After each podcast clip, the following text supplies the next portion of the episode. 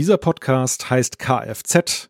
Wir haben zwar abgefahrene Themen, aber nichts oder nur sehr wenig mit dem Thema Auto zu tun. Herzlich willkommen zur ersten Folge. Ja, Jean-Claude, was ist Kfz? Wofür steht das? Warum machen wir das? ja, das machen wir ja vor allem, weil wir zwei extrem gern podcasten und weil wir extrem gern mit dem Raphael Zeyer podcasten würden. Der Raphael Zeyer ist ja salopp gesagt, so eine Art Running Gag im Apfelfunk-Podcast, wo wir zwei ja herkommen, der Malte und ich. Da haben wir immer wieder mit ihm und über ihn gesprochen und gedacht, es wäre eigentlich schön, man hätte ihn auch mal quasi echt dabei in einem Podcast. Und das war so ein bisschen die Grundidee. Und dann haben wir überlegt, passt das dort rein? Aber der hat ja keine Ahnung von Apple, also passt es da nicht rein. Darum dachten wir uns, komm, wir machen was ganz Neues. Und, das muss man ja sagen, gell, Malte, das bietet uns ja auch schöne Möglichkeiten, ich sag mal, den, den Fokus zu öffnen, oder? Ja, absolut. Also nicht, dass wir traurig waren, da wo wir, wir stehen im Apfelfunk mit dem, mit den Apple-Themen. Aber es juckt uns ja doch hin und wieder unter den Fingern, eben auch das allgemeine Tech-Geschehen mal zu kommentieren, intensiver zu beleuchten, gerade die ganz großen Entwicklungen und Themen. Ja, Raphael, was hat dich denn bewogen, sich auf uns einzulassen? Ja, das war eine ganz einfache Überlegung. Ich habe halt immer den Apfelfunk hin und wieder gehört und äh, meistens etwas später als früher und dann äh, habe ich Jean-Claude immer häufiger auf diesen Reisen getroffen und dann habe ich gedacht, ach komm, das wäre mal lustig, aber ich will mir ja nicht den Apfelfunk mit mir drin kaputt machen, den will ich mir weiterhin mit euch zwei anhören. Und äh, darum habe ich immer Nein gesagt. Und dann kam die Frage, ja, aber wenn wir was anderes machen, wärst du dann dabei? Und da habe ich, konnte ich ja nicht mehr Nein sagen. Ja, das ist definitiv so. Ich finde etwas ganz Wichtiges und dann sprechen wir ja nicht mehr über den Apfelfunk, weil hier, wie gesagt, Kfz, die erste Ausgabe, aber vielleicht noch ganz wichtig, wir kriegen vom Apfelfunk und wir denken jetzt mal, der ein oder andere Hörer oder die Hörerin vom Apfelfunk hört sich das jetzt vielleicht auch an. Ähm, da ist es so, wir kriegen ja mindestens einmal pro, pro Woche eine Mail von jemandem, der sagt hat, ey, so ein cooler Podcast, bitte macht das noch weiter. Also ihr müsst jetzt nicht irgendwie Angst haben, dass wir mit dem Apfelfunk irgendwas ändern, gell Malte? Das müssen wir, glaube ich, in der ersten Nummer am Anfang einfach mal so ganz plakativ sagen, da geht's genauso weiter, wir sind weder unmotiviert noch irgendwas. Aber wir haben jetzt noch ein zweites Baby, das daneben läuft und da ist eben zum Glück der liebe Raphael dabei. Und mich persönlich freut's ja am meisten, dass jetzt mal die zwei, also dass jetzt quasi die, die nicht Deutsch können, in der Mehrzahl sind. Gell, Raphael? Wobei man ja sagen muss, wenn ich mit dem Rad fahre, bin ich schneller in Deutschland als in Bern. Ja, das ist genau der Punkt. Der Raphael, der wohnt ja zwar in der Schweiz, in St. Gallen, das ist für mich aber schon, ja, das ist schon wirklich extrem weit, also extrem grenzwertig sozusagen. Da hast du recht, genau. Aber zumindest sprachlich bist du mir näher als dem Malte, würde ich mal sagen. Das auf jeden Fall. Und Österreich übrigens auch. In Österreich bin ich auch schneller als in Bern. also ich würde es extrem wertschätzen, wenn ihr aber im Hochdeutschen bleibt, damit ich dann auch der Diskussion hier folgen kann. Ja, das machen wir, weil das will ja niemand, niemand will uns ja Schweizerdeutsch äh, sprechen hören. Wobei ich muss sagen, was ja für mich jetzt total merkwürdig merkwürdig ist, das gebe ich jetzt gerne zu, ist, dass ich mit dem Raphael Zeyer Deutsch spreche. Das ist das erste Mal. Wir kennen uns jetzt schon seit vielen Jahren, haben auch schon viel zusammen unternommen, aber ich glaube, wir haben noch nie zusammen Deutsch gesprochen. Nein, oder? haben wir nie, aber das war früher schon immer seltsam, als ich noch beim Radio war, beim Schweizer Radio. Da musstest du dann auch mit deinen Kollegen, hast du noch Schweizerdeutsch gedattelt und geplaudert und plötzlich musstest du ernst auf äh, Hochdeutsch wechseln. Das war immer seltsam. Ja, das mit dem Ernst versuchen wir zu vermeiden, oder? Das kann ich gar nicht. ja, lieber Malte, ich glaube, wir müssen uns vorstellen, alle zusammen, ja. alle drei. Ja. Wer, wer, wer steht hinter Kfz? Genau. Fang du mal an. Du an der Nordsee hinter der Düne. Ja, ich kann einfach deshalb auch anfangen, weil ja der erste Buchstabe in unserem neuen Podcast-Namen ja auch für meinen Nachnamen steht. K steht für Kirchner, Malte Kirchner, mein voller Name. Und ja, ich bin, was hier in diesem Podcast keine Seltenheit ist, im, im Hauptberuf Journalist und leidenschaftlicher Podcaster. Okay, also er wohnt an der Nordsee, das ist vielleicht auch noch wichtig. Das fasziniert mich immer als Bergler sozusagen, dass er da hinter der Düne wohnt und eigentlich immer an den Strand baden gehen könnte. Er meint von uns natürlich, wir könnten jederzeit Skifahren gehen. Ja, ich bin der Frick, Nummer zwei sozusagen hier äh, von der Reihenfolge her. Ähm, Jean-Claude Frick, ich arbeite bei als Digitalexperte und Digitaljournalist hier in der Schweiz, auch Gadget-Verrückter, mache mit dem Malte seit drei Jahren den Apfelfunk und ähm, ja, freue mich extrem, wohne eben in Bern und äh, bin jetzt von dem her hier in Bern zugeschaltet und gebe mal rüber nach St. Gallen zum Raphael. Sag mal ein bisschen was über dich. Genau, äh, mein Name ist Raphael Zeyer, ich bin äh, Journalist aus der Schweiz. Ich arbeite in Zürich, wohne in St. Gallen, habe früher sehr, sehr lange Radio gemacht, auch mal ein kleines Studentenradio gegründet und äh, seither nichts mehr mit Radio gemacht. Darum habe ich immer mal wieder Lust gehabt, was zu machen, aber hat sich dann nie was ergeben und äh, mit ein Grund, warum ich jetzt Lust hatte, da, ach komm, probier mal dieses Podcasting, das soll ja hip und trendy sein. Ja, nebenbei bemerkt, Jean-Claude sagte ja vorhin, dass äh, ihr keine Angst haben müsst um den Apfelfunk. Das stimmt natürlich hundertprozentig. Worum ihr allerdings vielleicht Angst haben müsst, ist um diesen Podcast. Denn wir machen es natürlich auch von euren Rückmeldungen abhängig, wie es weitergeht. Das ist jetzt erstmal ein Test. Wir gucken mal, wie es läuft, wie es uns gefällt, wie es euch gefällt. Und ja, das kann man, glaube ich, sagen. Dann wird die Entscheidung getroffen, ob Raphael das weiterhin mit uns aufnehmen möchte, oder? Raphael?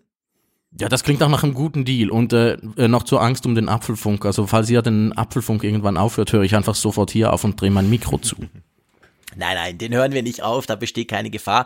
Aber eben, das ist natürlich etwas, wir testen das jetzt mal. Erstens, ob es uns gefällt, ob es uns wirklich so großen Spaß macht, wie wir uns das vorstellen. Aber natürlich vor allem viel wichtiger, ob es euch auch Spaß macht. Wir haben ja beim Apfelfunk gelernt, wir haben damals gesagt vor drei Jahren, ja, wir machen das mal und wahrscheinlich so ein, zwei Jahren unter Ausschluss der Öffentlichkeit. Wir gehen dieses Kfz jetzt hier genau gleich an. Wir haben Spaß, wir denken, wir haben Spaß, wenn wir über coole Technik sprechen, über Entwicklungen und so. Und dann hoffen wir natürlich, dass ihr auch Spaß habt Drum schreibt uns, schreibt uns Feedback und dann schauen wir mal, wie sich das entwickelt, wie oft, wie, wie wir das überhaupt weitermachen. Das ist jetzt einfach mal die erste Nummer und die ziehen wir definitiv durch. Und da stellt sich natürlich die Frage, um was es geht, oder? Genau, es geht um das Thema Mobile World Congress. Wir sprechen über die Entwicklungen, die dort zu sehen waren und vor allem in diesem Jahr. Da hat es ja einiges gegeben. Also ich will nicht zu viel vorwegnehmen, darüber sprechen wir gleich. Genau, und das, äh, das Coole ja auch ist für uns jetzt auch spannend, dass wir es ja so ein bisschen anders machen. Ihr merkt das dann im Lauf dieses Podcasts. So äh, bei drei ist es sowieso schon mal ein bisschen anders. Aber ja, du, ich würde sagen, wir legen los. Wir haben uns vorgestellt, wir haben um Feedback gebeten. Ihr wisst ungefähr, mit wem ihr es zu tun habt. Gibt, glaube ich, nichts mehr zu sagen, oder? Lass uns starten. Wir starten den Anlasser.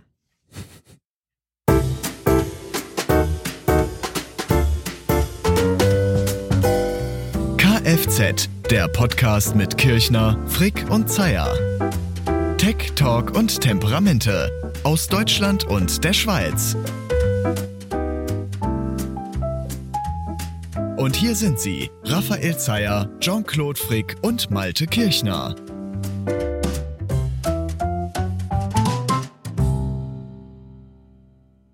Barcelona, Februar 2019.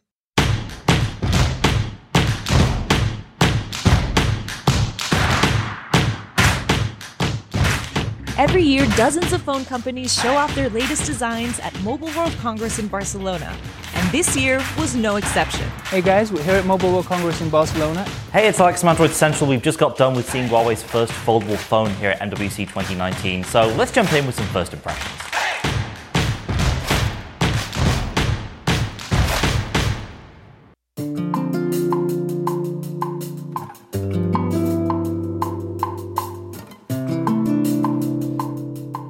Der Mobile World Congress, kurz MWC, gilt als Leitmesse für den Mobilfunk. Aus aller Welt entsenden die großen Konzerne ihre Vertreter nach Spanien.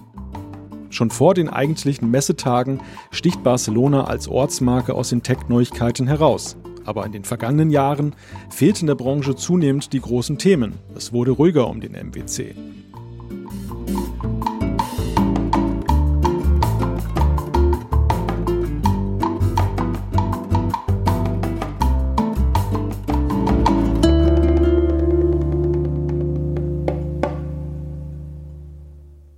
Was war diesmal anders, Raphael?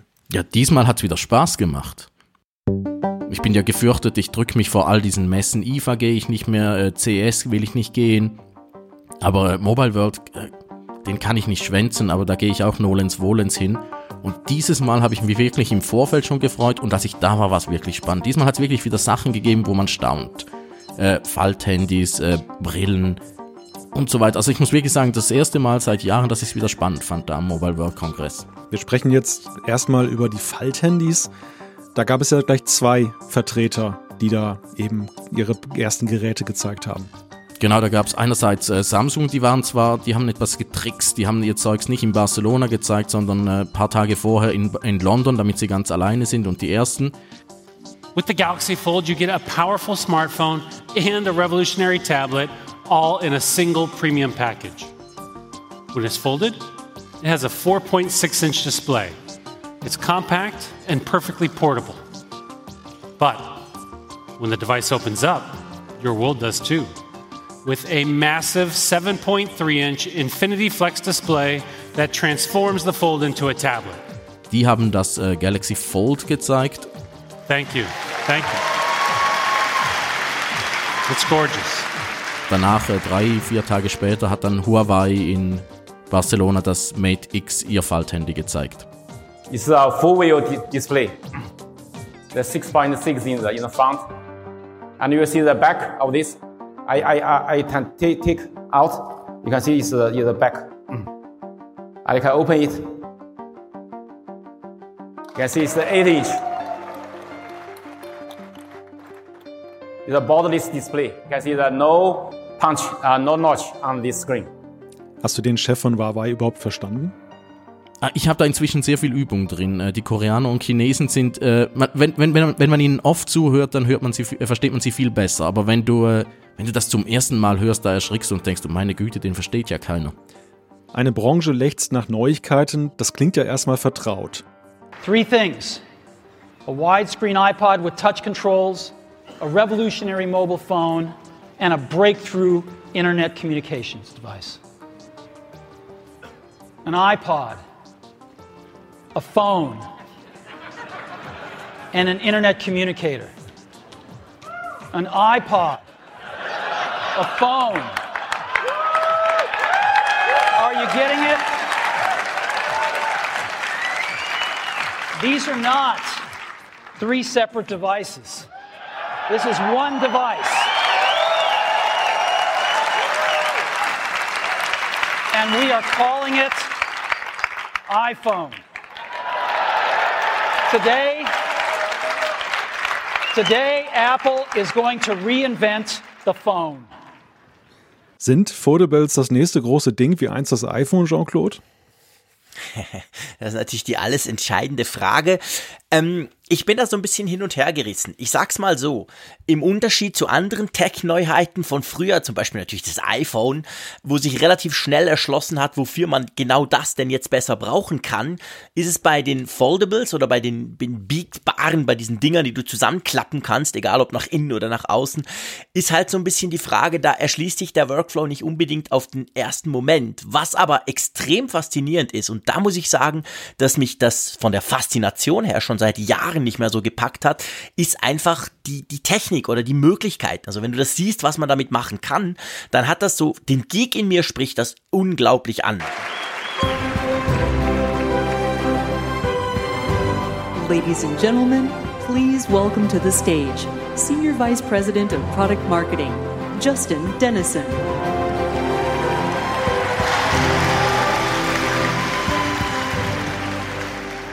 Thank you. Then hello, ladies and gentlemen, welcome to Unpacked. Also da muss ich sagen, wenn ich so zurück überlege, wann wolltest du das letzte Mal unbedingt ein Testgerät von etwas, dann war das eigentlich, ich sag mal, ja, das erste iPhone natürlich, wo ich dachte, ja, das muss ich haben, das Ding. Und dann ganz zurück der, der Newton vor Tausenden von Jahren, der hat mich auch damals total fasziniert. Dabei war ich da noch irgendwie Schüler und hatte überhaupt keinen Verwendungszweck dafür. This is to be a great day.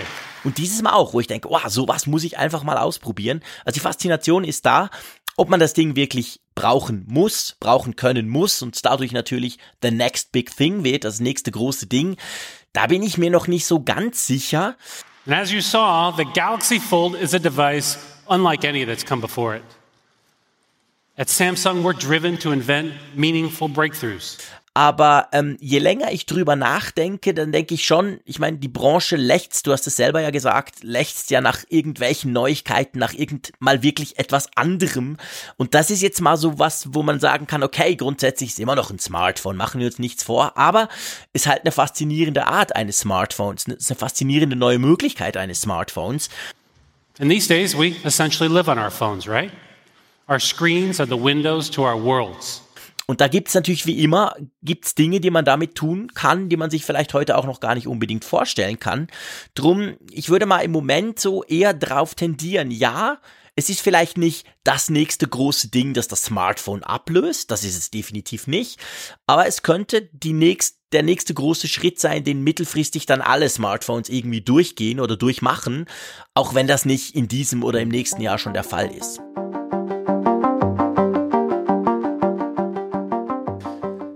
Jean-Claude, ganz kurz. Was ist denn jenseits der Foldables dir in Erinnerung geblieben vom MWC 2019? Ja, natürlich vor allem 5G. Also 5G, das war zwar letztes Jahr und vorletztes Jahr auch schon an jedem Stand, hat es diesen Kleber und diesen großen, oh, wir machen jetzt 5G. Aber 5G, würde ich mal sagen, hat einen ähnlichen Schritt vorwärts gemacht, wie wahrscheinlich die Handys jetzt in Bezug auf Foldables. Also man konnte das sehen, man konnte das testen, man konnte das fühlen. Es gab da konkrete Anwendungsbeispiele.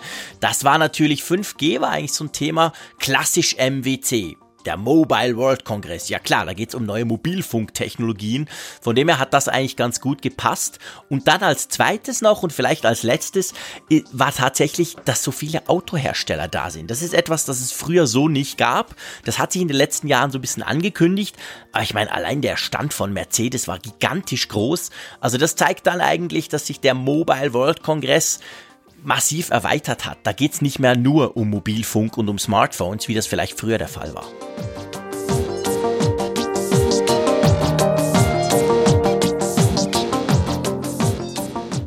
Also der MWC 2019, viele Neuigkeiten, faltbare Handys.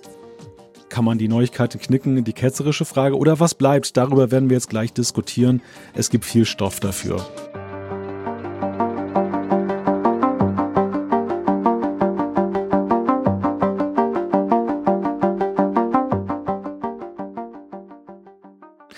Ja, ihr habt ja das Mate 10 beide auch ja in den Händen gehalten. Wie fühlte sich das denn an?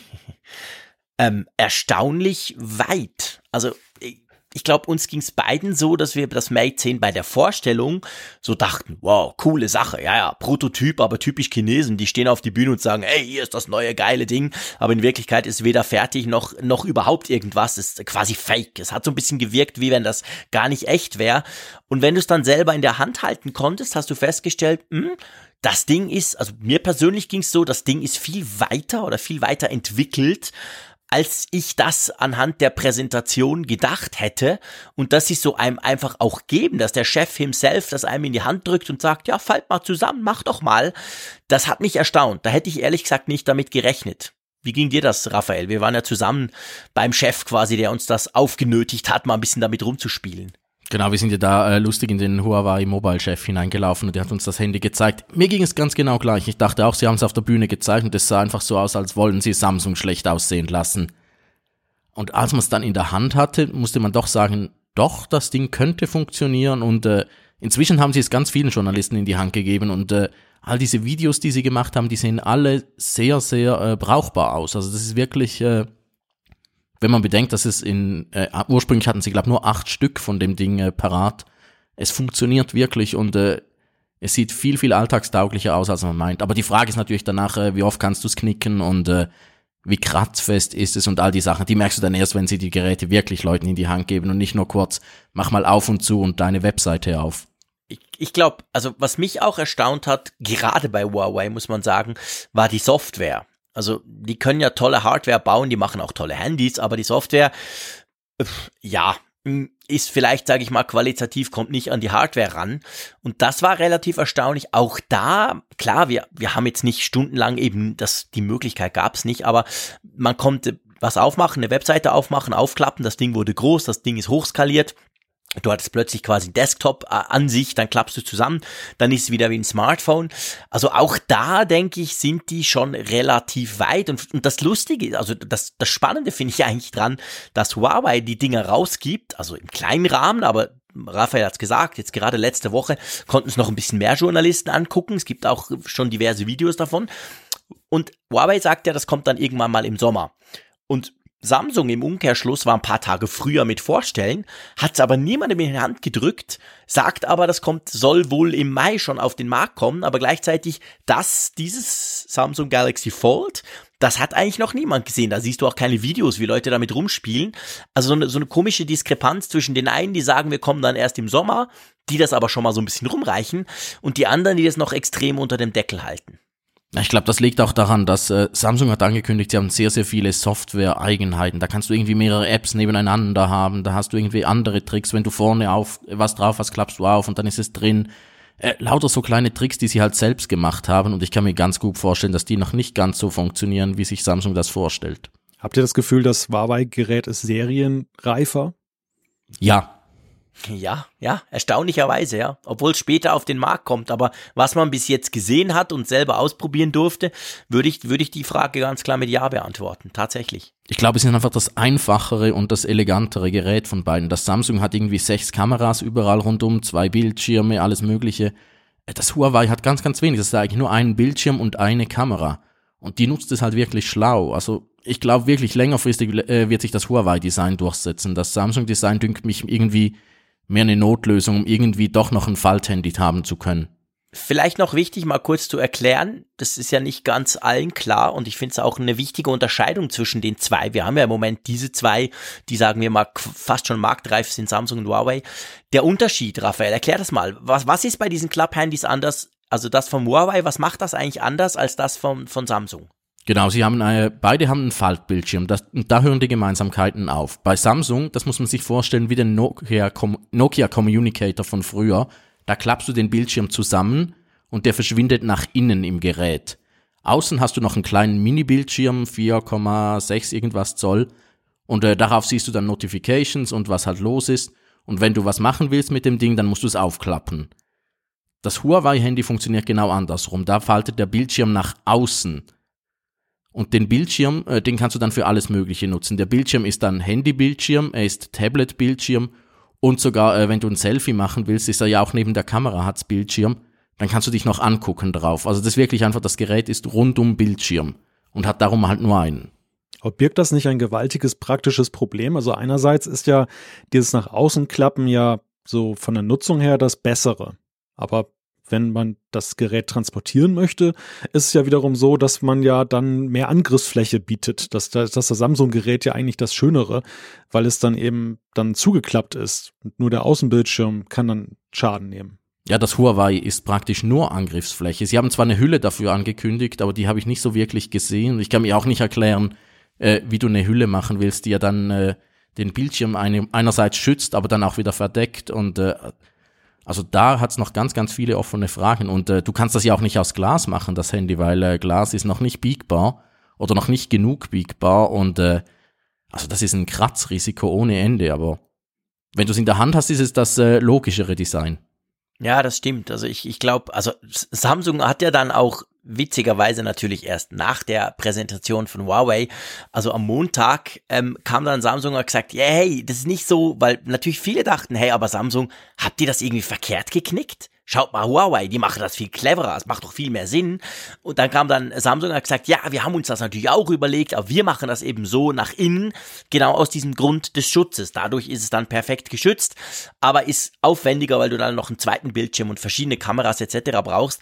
Also sie haben sich dann beeilt, so ein bisschen dieses, genau dieses Thema zu, zu bringen. Und ich glaube, das ist ja der Punkt bei diesen Klappdingern. Es, ich, ich, ich sag mal, ich habe so das Gefühl bei denen, ähm, da sind generell im Moment mehr Fragen offen als beantwortet werden. Und gerade was diese, diese, diese Durability angeht, also ist das Ding wirklich, wie oft kannst du das klappen? Wie oft machst du ein Handy, wie oft nimmst du dein Handy in, in, am Tag in die Finger und, und aktivierst es? Und wenn du es jetzt jedes Mal noch klappst, wie, wie lang geht das? Ist das nach einem Jahr schon kaputt? Sieht das nach drei Monaten schon scheiße aus? Oder, also das, das sind natürlich ganz Fragen, die sich jedem stellen und gerade beim Huawei, weil das wirklich extrem exponiert ist, wenn du es außen rumklappst und die kann halt im Moment niemand beantworten. Die beantworten auch die Hersteller im Moment natürlich nicht. Ja, und es stellt sich ja auch die Frage, inwieweit ist das Klappprinzip, Raphael sagte es ja vorhin, das biegbare Glas gibt es noch in dem Maße nicht. Und wie ist dieses Klappprinzip übertragbar auf die Geräte, die eigentlich ja traditionell bessere Werkstoffe verwenden, also eben nicht Kunststoffe oder kunststoffähnliche Sachen, sondern eben Glas und Metall. Wie will man das umsetzen? Ist, ist da eine natürliche Grenze gesetzt? Ähm, Corning, der Hersteller von äh, Gorilla Glas, hat kürzlich in einem, ich glaube im Wall Street Journal, was hat in einem Artikel, haben sie gesagt, sie seien schon dran am faltbaren Glas oder biegbaren Glas. Aber das dauere einfach noch ein ganzes Weilchen und äh, wenn man weiß, dass Apple da sehr viel Geld rein investiert hat kürzlich, äh, das wird dann vermutlich auch parallel mit irgendeinem Apple-Falt-Ding äh, auf den Markt kommen. Aber im Moment, also wenn man das Huawei in der Hand hat, es fühlt sich nicht billig an, es fühlt sich nicht lumpig an. Der Klappmechanismus ist wirklich, er, er bremst schön, er fühlt sich haptisch gut an. Aber äh, wenn du dir, wenn du dir dein Stahl äh, Glashandy gewohnt bist, dann ist es schon nicht dasselbe. Ja, es ist halt Plastik und es fühlt sich, es stimmt, es ist nicht billig. Da, da gebe ich dir recht. Es fühlt sich auch nicht an wie diese Bildschirme früher, die nicht kapazitiv waren, sondern wo du wirklich drücken musst. Das ist ja alles nicht.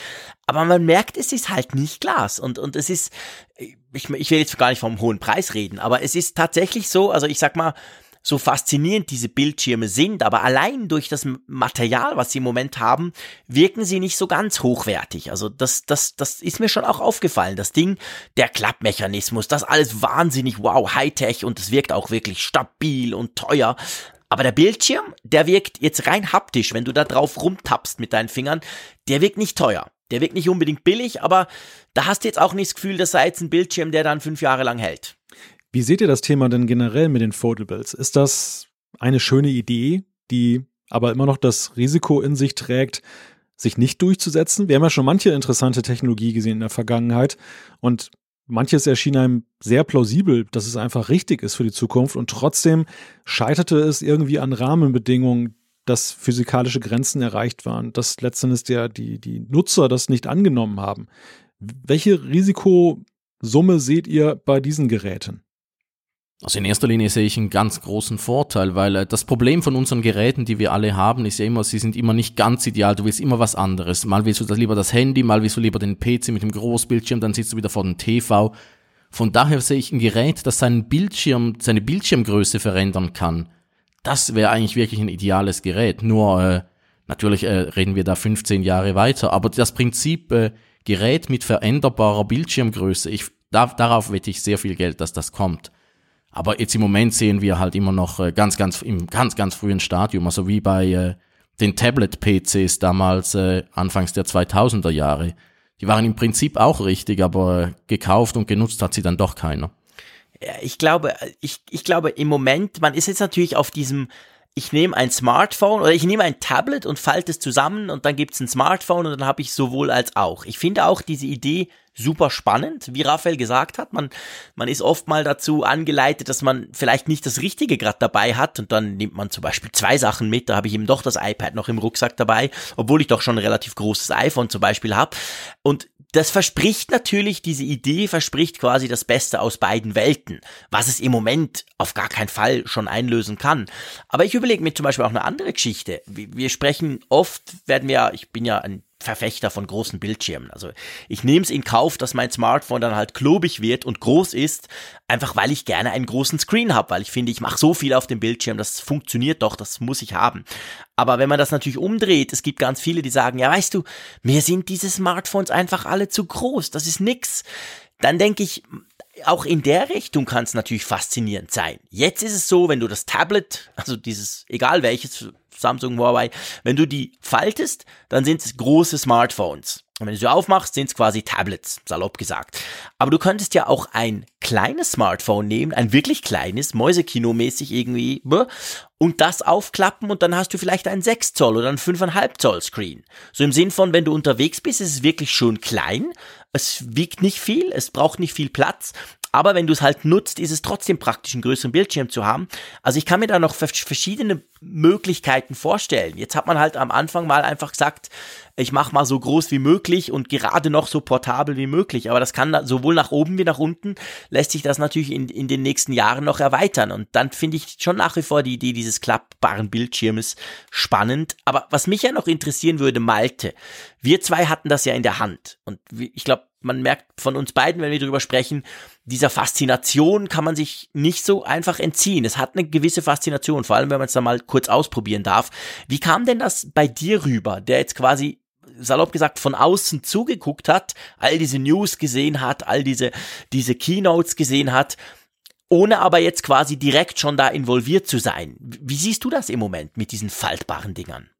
Also im ersten Moment war da schon auch ein Wow-Effekt. Denn es ist ja nicht nur so, dass ja die Branche nach Neuigkeiten lechzt, es sind ja auch durchaus auch die Beobachter, die sich dann ja eben wünschen, dass dann Neuigkeiten sind, die wirklich mal versprechen, etwas Größeres, ein größerer Schritt nach Jahren mal wieder zu sein. Andererseits sehe ich so, ich fand gerade den Vergleich von Raphael sehr schön mit, mit den Tablet-PCs, denn daran dachte ich dann auch ein wenig, dass das Anfang der 2000er erlebten wir ja auch dann diesen Versuch, das Thema Tablet, Computer zu besetzen. Gerade Microsoft war da sehr aktiv, hat ja sein Windows-Betriebssystem sogar schon in einer Tablet Edition herausgebracht. Und das Ganze wirkte irgendwie, ja, eher wie so ein Prototyp, wie so ein Versuch, eine Konzeptstudie. Und es brauchte dann ja tatsächlich zehn Jahre, bis dann eben mit dem iPad und anderen Android-Geräten dann entsprechende richtige Tablets kamen, die dann auch die, ja, Hardware mitgebracht haben, die, die das eigentlich mhm. brauchte, die, die wirklich portabel war. Und so, so ein wenig, also bei mir ist dann recht schnell eine Ernüchterung eingetreten als, als derjenige, der das Gerät auch noch nicht in den Händen gehalten hat, sondern es eben nur in den Berichten und Videos gesehen hat, wo ich mir gesagt habe, ja, schöne Idee, aber im Moment wirkt irgendwie noch nicht fertig. Also ist eine Sache, vielleicht mhm. müssen wir noch zehn Jahre warten, vielleicht warten wir auch ewig. Ich habe einfach den Eindruck, dass halt sehr viel auch in den letzten Jahren rausgehauen wird, was unter anderen Umständen vielleicht noch länger im Labor geblieben wäre. Also so ein wenig erinnert es halt auch an die AR-Brille von Google, die ja auch dann da als Entwickler Edition rausgehauen wurde und dann kassiert wurde, um sie angeblich offiziell dann nachzubearbeiten. Wir warten ja bis heute darauf, dass sie zurückkommt. Ein bisschen ist sie ja zurück. Äh, sie verkaufen ja so eine Business Edition für irgendwelche Arbeiter, glaube von Flugzeugen oder sowas. Aber ich, ich habe selber noch nie gesehen, aber es, es muss, muss eine neue Version geben. Ja, ich glaube, das, also das, tatsächlich, ich habe letztens gerade was drüber gelesen. Wo war denn das? was auf The Verge oder Engadget irgendwo, dass, dass die wirklich, also quasi aktualisiert wurde, aber halt nicht mehr Massenmarkt, sondern mehr so wie Microsoft so ein bisschen mit der HoloLens, da sprechen wir später auch noch drüber, ähm, mehr so in den, in den, in den ähm, Businessmarkt gehen soll. Aber so, also so eingestampft im Sinn von, oh, das machen wir nie mehr nach dem Shitstorm, haben sie es nicht. Also die sind da schon noch dran. Aber Maltes Vergleich, finde ich, trifft schon. Äh, ist ja immer eine, eine Gefahr, wenn du eine Technologie zu früh raushaust, dann verbrennst du sie. Äh, dasselbe diskutieren ja Leute auch äh, bei elektrischen und selbstfahrenden Autos, dass man da dann irgendwie dann doch wieder verärgert ist und das dann doch wieder verschwindet alles. Äh, bei der Google-Brille war es genauso. Die haben äh, die Brillen sicher um ein paar Jahre zurückgeworfen, indem sie einfach äh, ja. da überstellig wurden und äh, Sergey Brin hat das ja im Labor gesehen und war einfach begeistert und hat dann Milliarden draufgeschmissen. Und äh, da muss man halt schon aufpassen. Und ich glaube, bei den Faltbildschirmen ist es schon auch ein bisschen ähnlich. Ich würde nicht wetten, dass sich die äh, erst in den Smartphones durchsetzen. Gut möglich, dass es dann äh, Laptops oder Tablets sind. Ich hätte einfach gerne ein großes iPad, was ich in der Mitte falten kann. Und dass es dann in meine kleine Tasche passt. Das hätte ich super gern. Das würde mir schon reichen. Ich glaube, das Problem ist aber auch häufig, dass diese magische Grenze zum Endkunden überschritten wird. Gar nicht mal, dass die Technologie völlig unreif ist, denn gerade dieses Beispiel, dass in der Industrie ja durchaus AR-Brillen jetzt schon auch im Echteinsatz da eingesetzt werden. Das ist ja so.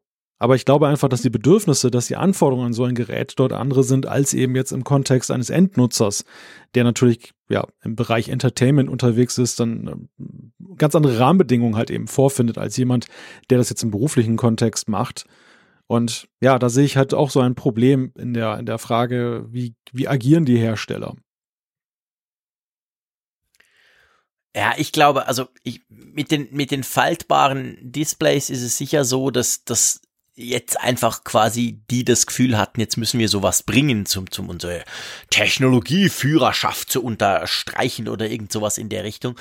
Aber ähm, es ist noch sehr, sehr früh, das ist völlig klar. Ich mache mir aber auf der anderen Seite da auch nicht so Sorgen drum, dass das jetzt verbrannt werden könnte, weil es ist ja jetzt nicht so, dass man sagt, hey, ähm, also äh, seien wir ehrlich, es ist ja nicht eine komplett neue Art, ein Smartphone zu nutzen. Es ist nur eine andere Art, ein Smartphone zu bauen. Und bei der Brille war es ja schon so, ich meine, das, das war ja eigentlich revolutionär, das Ding. Sowas gab es vorher wirklich noch nie. Aber mit der Kamera und all den Dingen und dem typischen Silicon Valley ähm, Ding, wir machen alles, was möglich ist und dann gucken wir mal und es finden doch sicher alle anderen auch geil. Da sind sie dann auf die Schnauze gefallen, weil sie gemerkt haben, hey, die Leute finden das eher scary und die wollen sich nicht ständig beobachten lassen und filmen lassen und so. Aber diese, also diesen Konflikt hast du ja beim, beim faltbaren Smartphone eigentlich nicht. Ja, ja, da würde ich dir teilweise recht geben, Jean-Claude. Also der Vergleich mit der Brille ist tatsächlich ein großer, weil die Brille ja auch eben versucht hat, ein eine ganz neue Nutzung von digitalen Diensten mhm. und Angeboten zu etablieren. Also vergleichbar ja am ehesten noch mit der Einführung des Smartphones, was wirklich den Alltag der Menschen verändert hat. Nicht, nicht weniger würde die Brille ja auch von ihrem Nutzer verlangen, wenn sie wirklich dann praktikabel wäre und in den Alltag eintritt. Ich glaube aber, der Vergleich zum E-Auto, der ist schon einer, den man da herziehen kann. Denn es ist ja so, das E-Auto macht baut auch auf etwas auf, was bekannt ist, was alltäglich ist, gleichzeitig aber eben dann mit einem ganz anderen Konzept und eben mit Limitierungen, die eben, weil die Technik auch noch nicht fertig ist, dann eben durchaus einen negativen Touch reinbringen. Also das spricht das Thema Reichweite, was glaube ich der ganzen Sache doch eher abträglich ist, weil es sich in den Köpfen verfestigt, dass E-Auto synonym ist für 300 Kilometer Maximum. Und wenn sie es später mal nicht mehr können, glaube ich, wird sehr viel PR-Arbeit brauchen, um dann eben erstmal dann bei den Leuten zu erreichen, dass sie umdenken, dass sie feststellen, okay, das E-Auto, ich gebe ihm jetzt eine neue Chance. Ja, aber auf der anderen Seite, wann hat man Technik released, die quasi wirklich von Anfang an perfekt waren?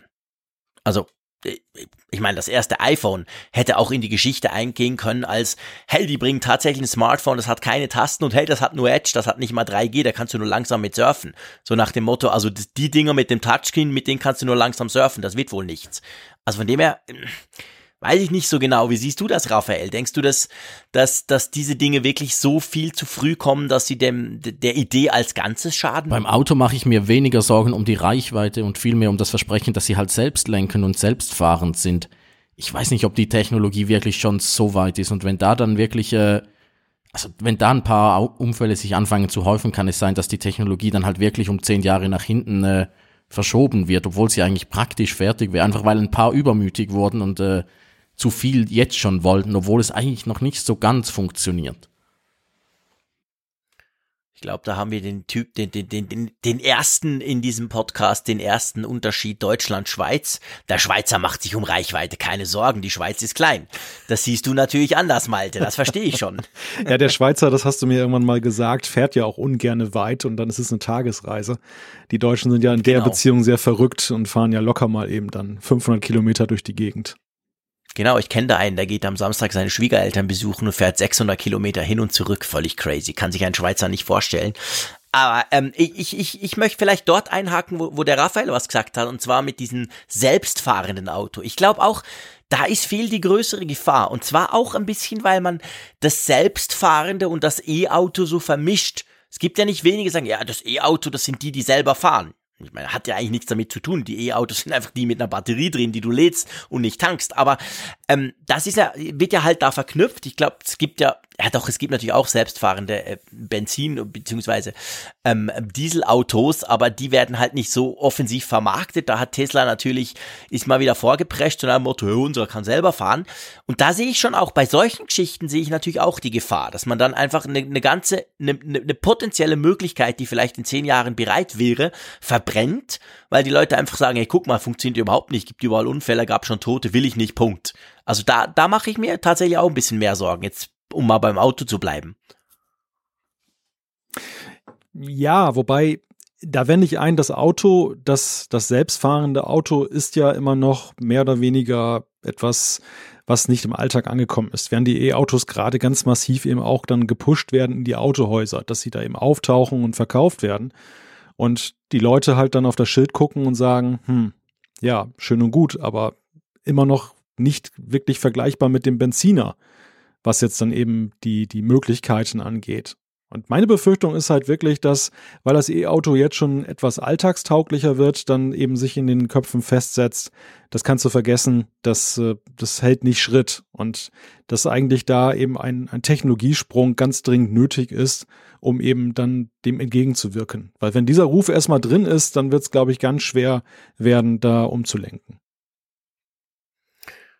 Ja, also mu muss man abwarten. Mache ich mir tatsächlich auch nicht so große Sorgen, weil ich denke, dass da die großen Schritte tatsächlich auch kommen. Also die Autos, die jetzt dann kommen, und ich meine, die deutschen Hersteller, die, die starten ja erst, die, die, die haben ja bis jetzt eigentlich salopp gesagt nicht viel gemacht, aber die kommen ja jetzt und die fangen ja dann nicht an mit 200 Kilometer Reichweite, die gehen dann schon ein bisschen höher rein.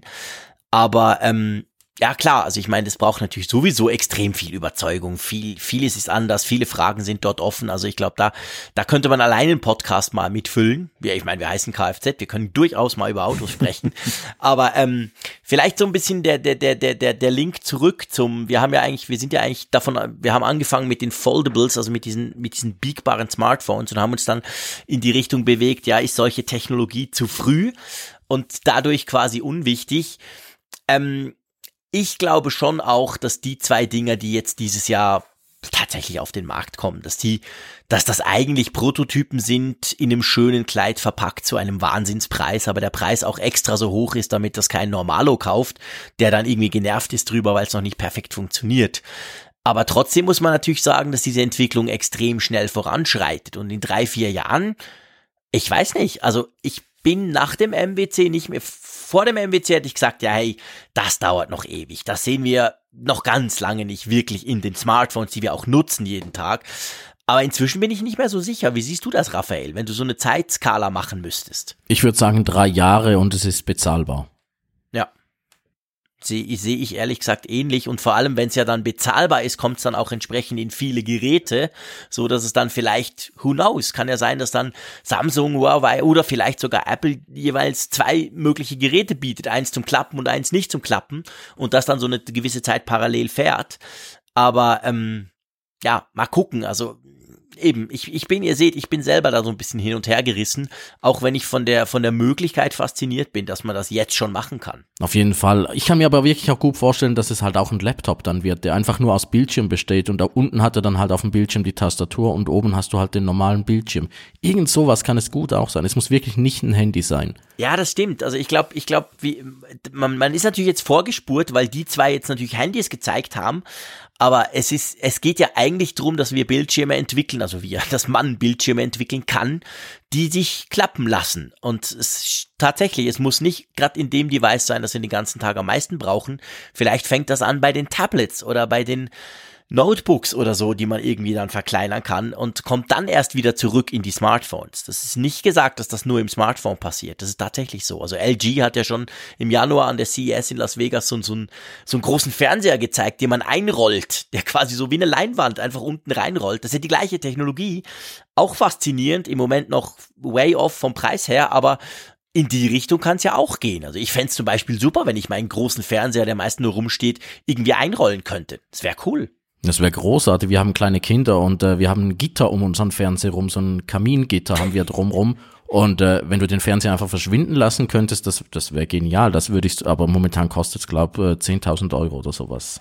Ja, irgend sowas, 15.000 Dollar oder irgend sowas, völlig crazy. Würdest du dir so, so einen faltbaren Fernseher hinstellen, Malte? Da ich eigentlich meinen Fernseher so gut wie gar nicht mehr nutze, ähm, ist die Antwort, wahrscheinlich würde der Fernseher eher verschwinden aus meinem Wohnzimmer. also komplett. Ja. Nicht, nicht einrollen, sondern komplett genau, raus. Der wird, der kann einpacken. wo, wo, wo, worauf guckst du denn dein Content? Das Familienleben medial spielt sich tatsächlich immer mehr auf Tablets ab. Dass, dass äh, jeder sich sein Programm so zusammenstellt. Jeder hat sozusagen auch sein Tablet. Und dass äh, da nicht mehr der Fernseher ein, ein Familienmittelpunkt ist. Es gibt nicht mehr das gemeinsame Programm. Es gibt auch mittlerweile den völligen Abschied von dem, von dem linearen Fernsehen. Und ähm, ja, deshalb ist, das war auf der einen Seite faszinierend, so ein ausrollbarer Fernseher, aber für mich eigentlich jetzt nicht wirklich mehr eine Option. Und bei dir, Raphael? Für was nutzt ihr den Fernseher noch? Ich muss jetzt auch gerade überlegen, wir haben schon lang, lang, lang kein lineares TV mehr. Wir haben einfach Netflix und äh, in der Schweiz gibt es so ein paar Apps, wo du äh, normal TV gucken kannst. Da habe ich zum Beispiel gestern äh, Champions League drauf gratis geguckt. Aber da musst du dich musst du nichts bezahlen, das ist gratis und auch äh, legal übrigens.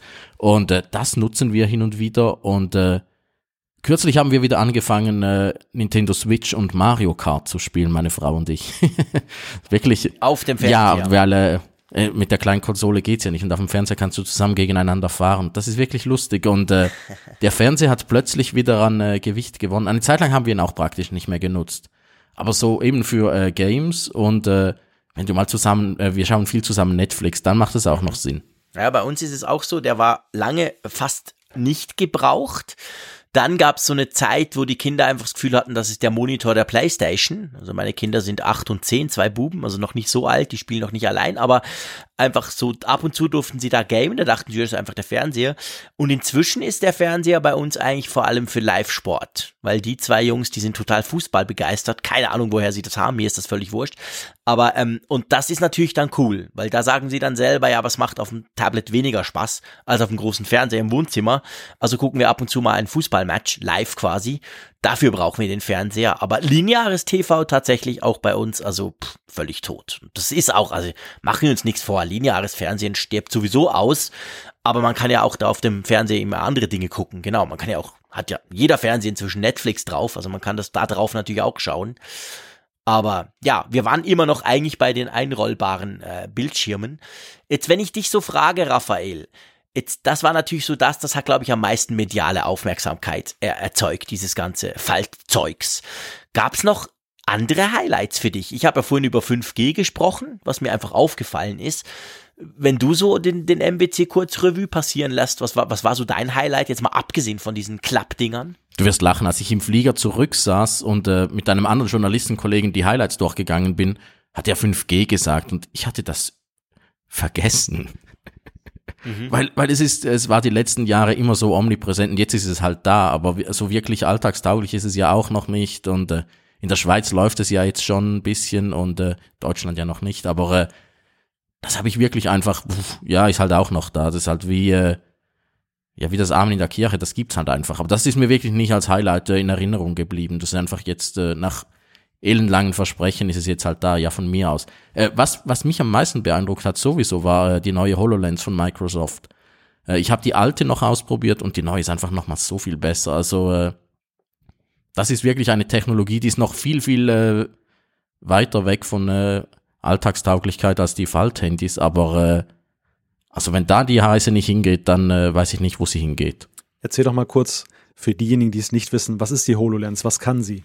Äh, die HoloLens ist eigentlich, äh, äh, da draußen hat sicher sehr, sehr viele Star Trek-Fans. Da gab's äh, bei The Next Generation äh, Jordi LaForge, der hat immer so eine lustige Brille auf. Den Visor. Ja, Visor hieß das Ding, genau. Ungefähr das ist es. Es ist, eine, ist ein Computer in einer, in einer Mischung aus Skibrille oder Taucherbrille. Und äh, man sieht halt raus, also es ist keine Virtual Reality Brille, wo man da in seiner dunklen Kiste drin hockt und irgendwas anguckt, sondern äh, du schaust einfach normal aus dieser Skibrille raus und du siehst halt Hologramme überall. Du siehst, äh, lauf jetzt nach links, fass das nicht an, drück diesen Knopf, äh, das ist äh, Jean-Claude, das ist Malte. Es projiziert dir einfach den Computer ins Auge rein und äh, im Prinzip ist es ähnlich wie äh, Augmented Reality auf dem Handy, nur einfach, äh, wenn du es mal ausprobiert hast, äh, willst du es nie wieder auf dem Handy angucken. Was ist denn besser geworden als jetzt beim Vorgängermodell? Das Vorgängermodell war riesig, klumpig und äh, man konnte es fast nicht selbst anziehen und äh, man musste, früher gab es diese 3D-Bücher, ich weiß nicht, ob ihr die, euch an die erinnert, man musste da so komisch reinschielen und dann, und dann, und dann kamen diese 3D-Objekte irgendwie raus. Und äh, bei der ersten HoloLens war es ein bisschen ähnlich, da musste man ganz genau gerade ausschauen, weil äh, dieses kleine Bildschirm oder dieses Projektionsfläche, wo sie die Hologramme in dein Blickfeld machen konnte, war winzig. Und jetzt bei der neuen ist es deutlich größer. Du kannst jetzt viel entspannter gucken und du siehst auch noch ja, ein bisschen äh, abseits der Mitte von dem, wo deine Augen hingucken, siehst du noch, wenn da irgendwo ein Fenster eingeblendet ist oder irgendwas drin ist. Das ist schon äh, sehr beeindruckend und dann ist sie auch bequemer geworden. Inzwischen kannst du sie äh, anziehen und äh, hinten einfach an einem Rädchen drehen und dann hält sie ist das Faszinierende an der Brille? Also du hast ja jetzt beschrieben, dieses Augmented Reality, diese Möglichkeit, dir Dinge einzublenden, die salopp gesagt nicht wirklich da sind. Aber das Coole an der HoloLens ist ja schon auch, ich meine, dass im Unterschied zu vielleicht so VR-Brillen, die es zum Gamen gibt, ja, die ist ja ähm, autark. Also da hast du ja, da schleppst du nicht Kabel mit und der braucht kein PC, die braucht keinen Strom. Da ist eigentlich alles drin. Also so ein bisschen wie die, wie die Google Glass damals, nur halt mit viel mehr Technik drin, oder? Genau, vom Prinzip her ist sie sehr, sehr ähnlich. Nur, dass sie äh, beide Augen äh, bedienen kann und äh, natürlich ungleich leistungsfähiger ist. Da in der ersten Version war ein Intel Atom-Prozessor drin, jetzt ist es ein Qualcomm-Prozessor. Also da ist wirklich richtig viel Leistung drin und äh, also das ist wirklich, äh, das ist nicht eine, äh, eine kleine Brille oder ein Bildschirm, den du dir vor die Augen hältst. Das ist ein voller Computer da drin. Also sie sagen dir auch immer wieder, ich habe kürzlich ein Interview mit ihrem Forschungschef gemacht, sie sagen halt immer wieder, damit wollen wir das Handy ablösen. Und äh, rein technologisch könntest du das, weil es hat eigentlich alles drin, abgesehen davon, dass es noch kein Handy ist und nicht ins Handynetz kann, aber äh, das kommt ja dann auch noch. Aber äh, ist wirklich ein vollständiges äh, Computergerät, was du dir da auf den Kopf setzt aber nicht für Konsumentinnen, also nicht für mich, der das gerne mal kaufen würde und ausprobieren, sondern Microsoft positioniert das Ding anders. Ja, das war der große Lacher an der äh, Microsoft-Präsentation, auch in Barcelona. Da hat der, der Typ, der es vorgeführt hat, gesagt, und jetzt zum Preis, es kostet 125 Dollar. Der Kollege, der Journalistenkollege neben mir hat schon gezuckt und gedacht, pro Monat hat er dann nachgeschoben und dann war es äh, vorbei. Und äh, wenn du es dir sonst kaufst, kostet es, glaube dreieinhalbtausend äh, Dollar, irgendwo in dem Bereich rum. Also es ist wirklich auch so äh, gepreist, dass es sich ja bloß kein äh, Anfänger oder irgendwer kauft, der damit auf dem Sofa sitzen will. Warum macht das Microsoft? Warum positionieren sie es ganz klar so für Spezialanwendungen, sage ich mal? Das ist halt das Einfache. Da, da funktioniert es auch schon, äh, wenn du, die, wenn du damit in der Straße rumläufst, ah, ist, ist vermutlich irgendwann der Akku alle. Äh, wenn du zu Hause damit Spiele spielen willst, gibt's ja gar keine Spiele. Und äh, für Firmen macht es durchaus schon Sinn anscheinend, dass sie, dass sie wirklich auch kaufen. Und das US-Militär findet sie ja großartig. Die haben sich ja unglaublich viele davon gekauft. Und äh, Microsoft-Mitarbeiter haben danach protestiert. Du hast gerade einen ganz interessanten Gedanken geäußert, Raphael, oder beziehungsweise eine, eine Aussage genannt von Microsoft, die ja dann schon darauf spekulieren, dass das das nächste Handy sein könnte. Wenn man mal so guckt, es geht ja auch hier um die Frage der Darstellung von Inhalten. Also hier ist es eben das Konzept, das wird direkt vor Augen gehalten. Dann hat man natürlich die maximale Fläche. Andere Hersteller gehen jetzt dann noch mit den Geräten, die man in der Hand hält, dann und äh, versuchen die halt dann durch Aufklappbarkeit klein zu halten, aber mit größeren Möglichkeiten. Wenn man das jetzt mal versucht in einen Kontext zu rücken, ganz klar, die HoloLens und ihre anderen Vertreter sind Zukunftstechnologie. Das andere ist jetzt schon greifbarer. Aber ist es vielleicht am Ende so, dass die Foldables eher nur eine Übergangstechnologie sind und die Reise geht doch dorthin, wo die HoloLens zum Beispiel dahin möchte? Die HoloLens hat halt alle Nachteile nicht, die diese Foldables haben. Bei der HoloLens machst du dir so viele und so große Bildschirme überall hin, wo du willst und die müssen sich nicht biegen, die müssen sich nicht falten. Also du hast all, all die Hardware-Probleme hast du dann halt nicht mehr. Von daher spricht schon sehr, sehr viel dafür. Und kommt dazu, äh, ganz, ganz viele Konzerne sind ja da auch äh, dran. Microsoft ist ja bei weitem nicht der einzige. Microsoft ist einfach der einzige, der da äh, mehr oder weniger eine offene Beta-Phase hat und noch äh, Firmenkunden gefunden hat, die dafür Geld ausgeben. Aber da kommt, kommt jetzt der, der, der Gerät, ich spreche nicht mit Geräteskeptikern, Frick aus Bern. Ähm, ich ich, ich frage mich dann halt immer, ich finde das super faszinierend und AR im Zusammenhang mit einer Brille macht für mich überhaupt erst Sinn und nicht mit dem Smartphone. Aber ich frage mich dann halt, man gibt ja doch beim Smartphone ab und zu mal noch was ein. Also die, die, die, die Eingabe in irgendeiner Form, sei es eine Webseite aufrufen, sei es eine E-Mail beantworten, whatever, das ist so ein Ding, da sehe ich halt die Sprache, klar, das ist natürlich irgendwo ähm, am naheliegendsten, aber habe ich da noch andere Möglichkeiten? Wenn ich jetzt nicht will und wenn ich nicht im vollen Zug jetzt irgendwie sage, hey, ähm, Dingsbums, ruf mal spiegel.de auf oder so, wie mache ich das? Da sehe da seh ich echt noch ein Problem so in der, in der Usability, wenn es darum geht, wirklich das Smartphone abzulösen. Sie haben halt äh, Handtracking da drin eingebaut. Die HoloLens, äh, falls sich jemand da draußen für Game-Konsolen interessiert, äh, beim, äh, wie hieß das, äh, Xbox Kinect, äh, das war so ein Sensor, wo du auf den TV draufgestellt hast und dann kannst du mit den Händen winken und alles. Das äh, steckt jetzt praktisch in der HoloLens drin. Übrigens auch äh, im iPhone, im Face ID ist dasselbe. Äh, das er erkennt Hände, also du kannst in der Luft tippen, theoretisch. Sie haben gezeigt, wie jemand Klavier spielt in der Luft. Längerfristig wollen sie auch, dass du dann natürlich auf dem Tisch tippen kannst. Sie projizieren dir dann halt in dein Auge eine Tastatur rein und du schreibst dann halt auf der Tischplatte damit. Ich glaube nicht, dass das viel schlechter ist als heute auf unseren Touchscreens wo du auch praktisch kein haptisches Feedback mehr hast, nur noch eine Glasplatte, die du einfach anfasst. Sieht dann einfach merkwürdig aus, oder Malte? Wenn wir alle Luft tippen. ja, andererseits muss man natürlich sagen, aus der Perspektive von jemandem, der vielleicht vor 20 Jahren jetzt dann auf die Smartphones heute blickt, ist es wahrscheinlich auch grotesk, wie die Menschen wie Stimmt. Smombies dann durch die Städte laufen, sich anscheinen lassen im Halbdunkeln zum Beispiel vom Display und dann völlig vertieft sind in diese Welt. Mitunter ja sogar mit Leuten, die um sie herumstehen, dann kommunizieren über die Geräte und nicht mehr verbal unterwegs mhm. sind. Das, ich glaube, das haben all diese Utopien halt häufig in sich, dass sie aus der Sicht des Vergangenen des, des, des Menschen der Vergangenheit dann grotesk wirken, aber sobald sie erstmal in den Alltag wirklich Einzug gehalten haben, dann plötzlich dann doch sehr natürlich wirken. Ja, das ist natürlich so klar. Am Anfang ich meine, erinnern wir uns nur an, an, an die Diskussion, als das iPhone kam, im Sinn von, was, das hat keine Tasten mehr, boah, das ist ja ein totaler Scherz, wird sich nie durchsetzen. Und heute gibt's ja kaum mehr Tastentelefone. Also da, das ist natürlich schon so. Da ertappe ich mich selber dabei, dass ich da in die Falle tappe und denke, nee, das geht ja gar nicht. Ähm, ja. Es, es ist ja tatsächlich, also du bringst mich da gerade auf den Gedanken, dass es aber ja tatsächlich auch manchmal so ist, dass man Unzulänglichkeiten, die bis heute nicht gelöst wurden in einer Nachfolgetechnologie, irgendwann auch als gegeben hinnimmt. Also dann nehme ich jetzt mal das Thema Akkulaufzeit. Die mhm. Menschen kommen vor zehn Jahren aus einer Zeit, da waren die Handys eine Woche lang nutzbar, bis sie an die Steckdose mussten. Dann kamen die Smartphones und drillten uns dann ja mindestens täglich dann eben dann zu laden. Im allerbesten Falle alle zwei Tage, aber das sind dann auch nur die wenig Nutzer. Und das empfanden viele auch dann im Übergang zum Smartphone erstmal als unerträglich und als Nachteil und als Kompromiss, als faulen Kompromiss gar. Und heutzutage, ja, hinterfragt das kaum noch jemand. Die Smartphones haben alles abgedeckt, die klassischen Handys sind verbannt und dieser Nachteil oder diese Verschlechterung eigentlich ist bis heute ja nicht wirklich nachhaltig gelöst. Nein, das ist ja überall, also auch äh, beim E-Auto, was wir vorher hatten, bei der, bei der Brille von Microsoft, damals schon bei der Google-Brille übrigens, da waren wir auch in Zürich unterwegs und da war nach, einem, nach einer halben äh, Fahrt im Tram war der Akku wieder alle, also das war wirklich, äh, ist nach wie vor ungelöst. Aber äh, das kommt schon, glaube ich. Also das, äh, da, da, da findet man schon Lösungen. Aber das Lustige daran finde ich wirklich immer wieder, dass äh, Menschen, wenn etwas wirklich super ist, dann äh, können sie mit unglaublich schlechten Aspekten davon problemlos umgehen. Eben beim Handy. Das Smartphone ist so viel besser als das Feature von, von 1, da ist es uns halt einfach egal. Oder bei der Apple Watch, da musst du die halt jeden Tag laden. Na und, aber sie ist halt einfach besser als alle anderen. Puh. Also und, und so passen wir uns halt an. Ja, das stimmt. Ich meine, es ist natürlich letztendlich ja immer auch eine Abwägung. Du überlegst dir, was kriege ich, was gebe ich vielleicht auf im Vergleich zum Vorgänger oder was kann ich halt noch nicht.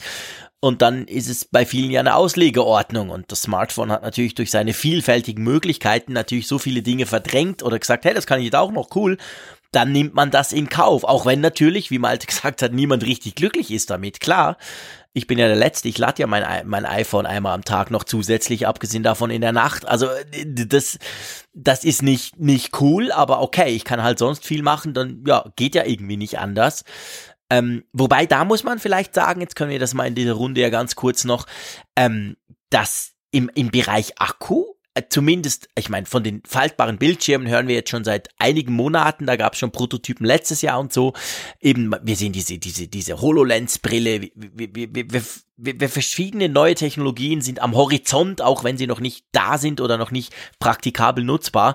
Aber im Bereich Akku, also ich weiß nicht, wie es dir geht, Raphael, aber da höre ich eigentlich nie von einem großen Durchbruch, der dann vielleicht auch mal im Jahr zwei kommt. Da hört man einfach nichts. Nein, das bisschen, äh, was die Akkus besser werden, fressen die Handys immer gleich wieder weg mit größeren Bildschirmen ja, genau. und äh, das, äh, das kommt wirklich nicht vom Fleck. Da müsste irgendwo ein Quantensprung kommen, der physikalisch vermutlich einfach momentan äh, so weit entfernt ist, dass der nicht äh, realisierbar ist. Also da, da würde ich wirklich nicht drauf wetten, dass da irgendwo mal was äh, Großes passiert. Aber wünschen tun wir es uns alle, jedes Jahr wieder aufs Neue. Aber da, du bleibst einfach bei deinem Tag mit dem Handy, Tag mit der Uhr, äh, Laptop äh, auch irgendwo zehn Stunden und das ist es halt. Ja. Ja, ich glaube auch, dass, dass wir häufig verkennen, wie stark eigentlich die Akkus sich weiterentwickelt haben, weil es, bei uns gar nicht ankommt, weil es dann tatsächlich dann gleich wieder aufgefressen wird durch den, durch den Mehrbedarf. Ja, äh, das Spannende ist auch, wie viel Software ausmacht. Also mir fällt es immer wieder auf, äh, diese Optimierungen, die im Hintergrund laufen. Wenn es der Hersteller schlecht macht, dann siehst du sie. Wenn er es gut macht, dann merkst du nichts davon. Äh, bei manchen Android-Handys merkst du zum Beispiel, dass sie dann irgendwo was im Hintergrund einfach abwürgen, um Strom zu sparen. Das, das, da kannst du schon noch ein bisschen was rausholen, aber das Akkuwunder richtet auch die Software nicht. Da müsste halt wirklich äh, der Quantensprung in der Akkuforschung oder ob es dann überhaupt noch ein Akku ist oder irgendwas anderes ist, das müsste halt mal kommen, aber äh, also da ist ja überhaupt nichts am Horizont, sonst würde man da schon lange davon lesen. Ja, und ich, ich bin auch überzeugt, der, der das zuerst schafft, der quasi das Smartphone nimmt, wie wir es haben, nicht nichts verbessern muss sonst, aber der sagt, hey, das Ding hält jetzt wieder zwei Wochen, der hätte schon einen ganz gewaltigen äh, Wettbewerbsvorteil. Ja, das wäre gigantisch, aber äh, also da würde ich wirklich sowas von dagegen wetten, dass das, äh, dass wir das in den nächsten zehn Jahren erleben. Ja, sehe ich auch nicht plastisch.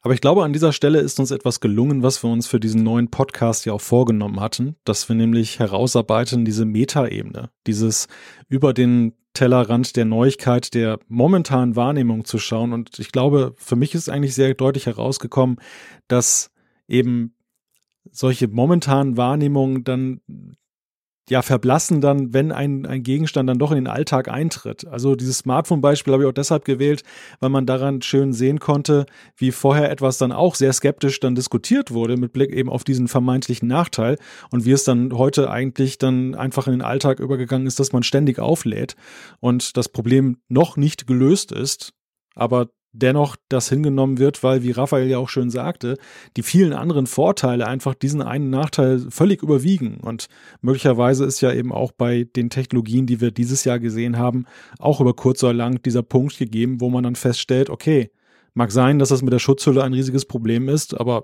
ja, Peanuts, was ist das gegen die Vorteile, die wir haben? Ja, Vort Vorteile setzen sich immer durch. Also die äh, Nachteile, mit Nachteilen kannst du leben, aber äh, wenn du gute Vorteile hast bei deinem Gerät, dann gewinnst du immer. Ja, dann nimmst du alles andere in Kauf. Ich glaube, das ist, das ist, ist, genau der Punkt. Dann, dann ist dir das andere eigentlich egal. Beziehungsweise nicht egal, aber du, du nimmst es halt in Kauf, weil die Vorteile absolut überwiegen. Und ähm, ja, dann, dann passt schon.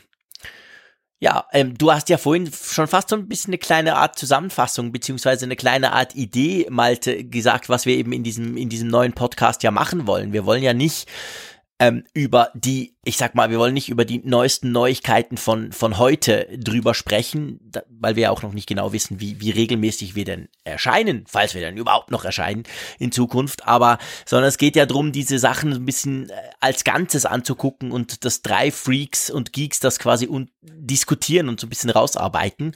Und ich finde, es ist vielleicht mit dem MWC war das ein ganz guter Einstieg. Und dann denke ich, müssen wir mal gucken, wo es hinführt, oder Malte?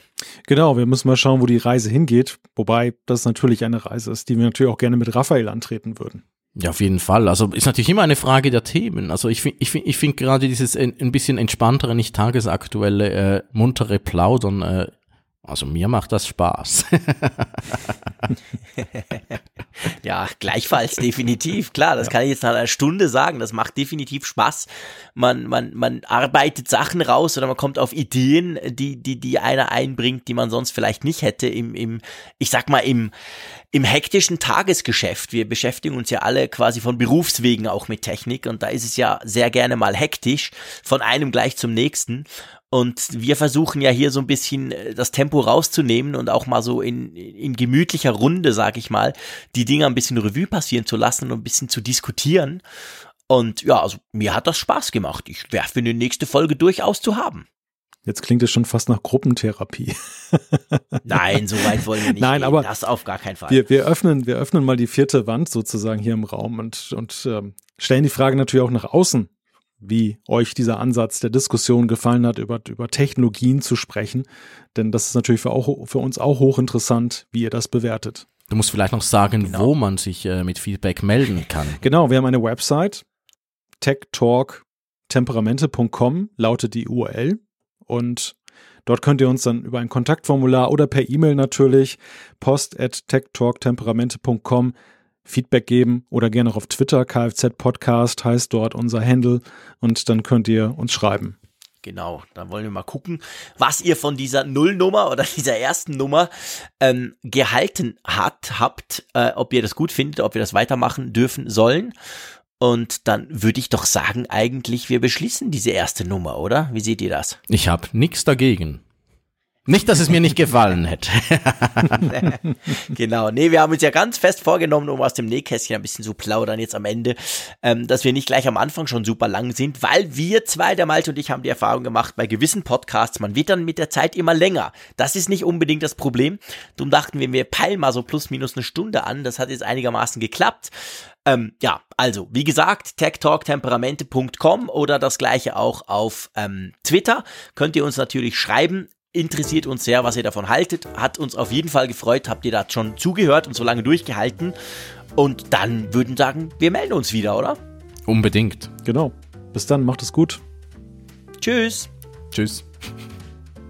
Kfz, der Podcast mit Kirchner, Frick und Zeier. Tech, Talk und Temperamente aus Deutschland und der Schweiz.